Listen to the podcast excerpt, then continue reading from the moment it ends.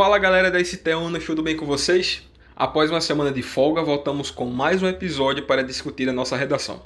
Então, não perde tempo, caneta e caderno na mão, que está começando mais um episódio do nosso podcast Teonas. Eu sou Larisa. Eu sou Ramon.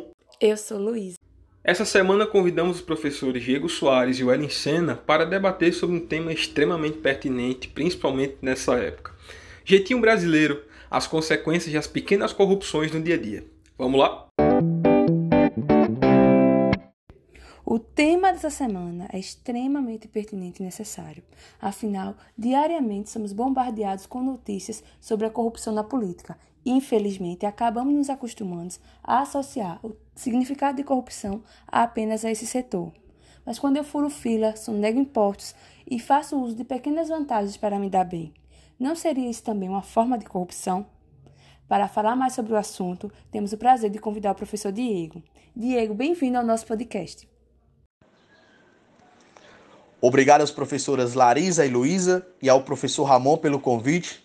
Satisfação enorme poder contribuir com a 28ª semana do desafio de redação Nota 1000, cujo tema é o jeitinho brasileiro, as consequências das pequenas corrupções no dia a dia. Discussão esta bastante atual e que abarca não só a classe política, mas todas as camadas sociais. Como disse Luiz Fernando Veríssimo, Brasil, esse estranho país de corruptos sem corruptores que é o retrato da nossa sociedade que tanto critica a corrupção da classe política e que a pratica diariamente através do jeitinho. Buscaremos então analisar esse conceito e algumas características desse jeitinho brasileiro.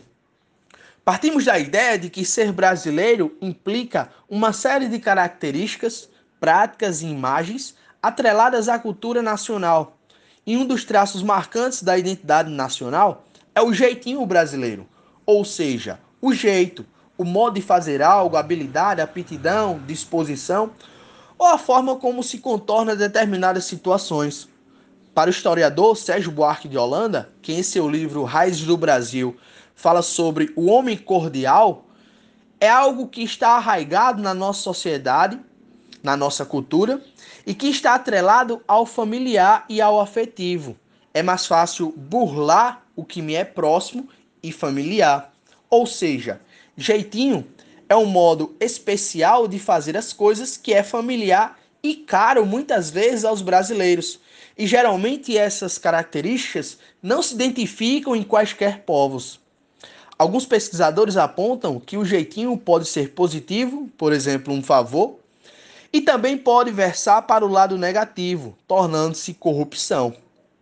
Desta forma, o jeitinho pode ser definido como uma prática associada aos brasileiros que implica a utilização de estratégias pautadas em relacionamentos, usando a simpatia, redes de conhecidos e etc. E que o indivíduo utiliza também da criatividade para obter vantagens pessoais. Frequentemente essas vantagens são consideradas indevidas, corrupção, por desrespeitarem as normas, as regras ou até mesmo as leis. Por exemplo, você vai ao banco efetuar algum pagamento e a fila está enorme. No entanto, nota um conhecido numa posição bem à frente da sua, na fila, imediatamente usa do seu carisma, criatividade, para pedir que a pessoa efetue o pagamento para você e assim você ganhe tempo. Porém, utilizando de mecanismos que ferem as normas, que seria aguardar a sua vez. Desta forma, Existem transgressões óbvias, como furar a fila, ultrapassar pelo acostamento, ou desviar suprimentos da empresa em que se trabalha. E há outras que são racionalizadas pela afetividade. Há quem acredite que fazer pela família e pelos amigos, mesmo contra o interesse coletivo, é ser solidário e não egoísta. Estamos próximos às eleições e nesse período a compra de votos é bastante utilizada por boa parte dos políticos e muitos eleitores acabam sucumbindo e utilizando o jeitinho brasileiro, vendendo seu voto em troca de recursos materiais, elegendo assim políticos corruptos, aos quais esses serão criticados pelas próprias pessoas que o elegeram né, naquele momento da compra do voto. Se analisarmos o jeitinho brasileiro, ele atinge todas as, todas as camadas sociais e se explica por meio do suposto patrimonialismo, que seria um Estado sem distinção entre os limites do público e o privado.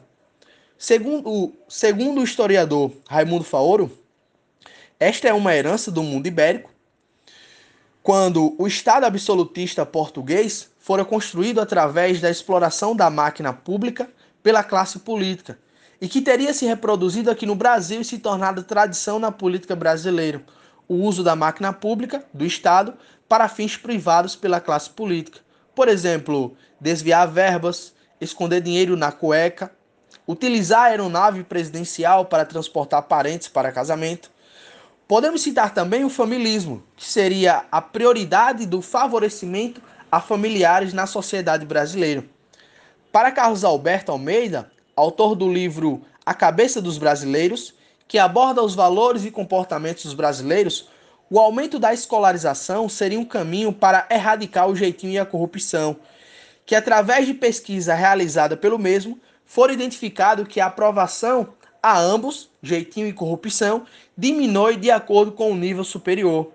Então diminui de acordo com a escolaridade.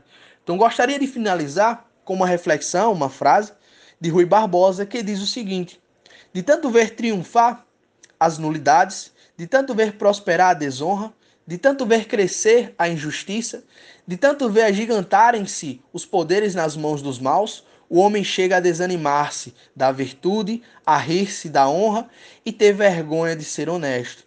Obrigado a todos e uma ótima redação. Valeu, Diego. Muito importante as questões abordadas por você, não apenas para produzir uma redação, mas para termos esse conhecimento de mundo e levarmos isso para a nossa vida. Precisamos estar atentos às nossas atitudes diárias, afinal, um mundo melhor se constrói a partir das nossas atitudes. E agora nós convidamos a professora Wellen Sena para dar sua contribuição sobre o tema. Seja bem-vinda, Wellen. Estamos muito felizes em poder ter a sua contribuição sobre esse tema tão importante.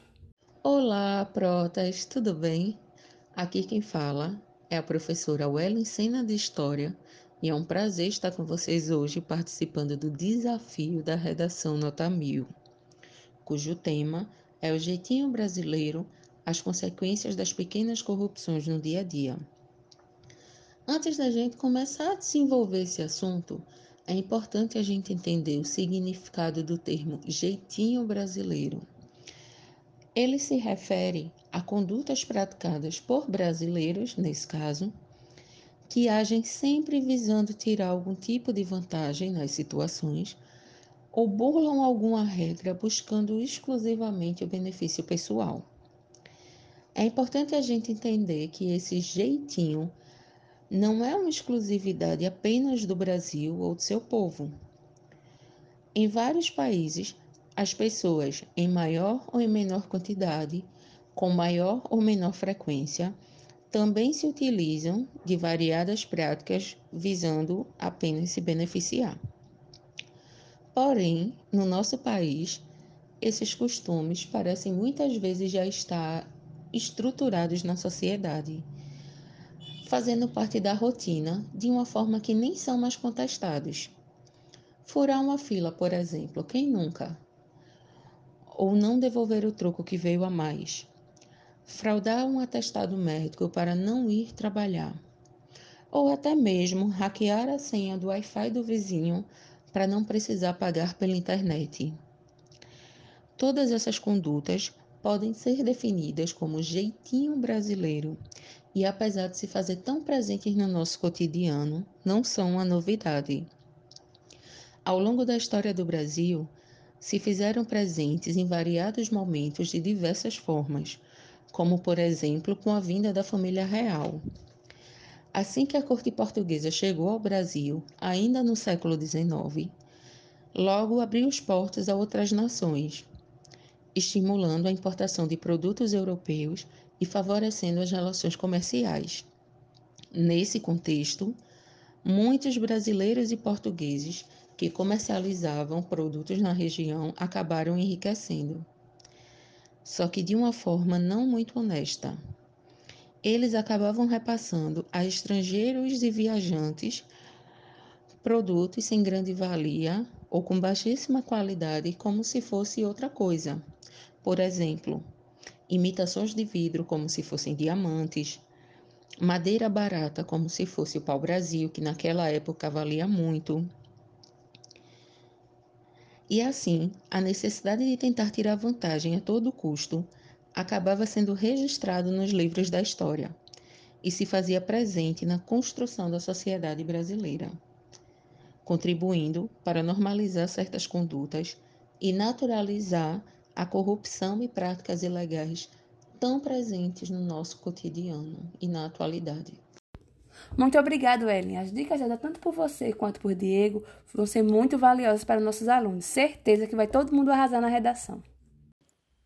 Então, galera, ficamos por aqui com mais um episódio do podcast Teonas. Deixem as dúvidas nos comentários, compartilhem o vídeo com os colegas e se você ainda não é inscrito no nosso canal, inscreva-se agora mesmo e ativa logo o sininho para não perder nenhuma das nossas novidades. E o mais importante, lembrem-se de escrever a redação dessa semana sobre o tema discutido. Até o próximo podcast!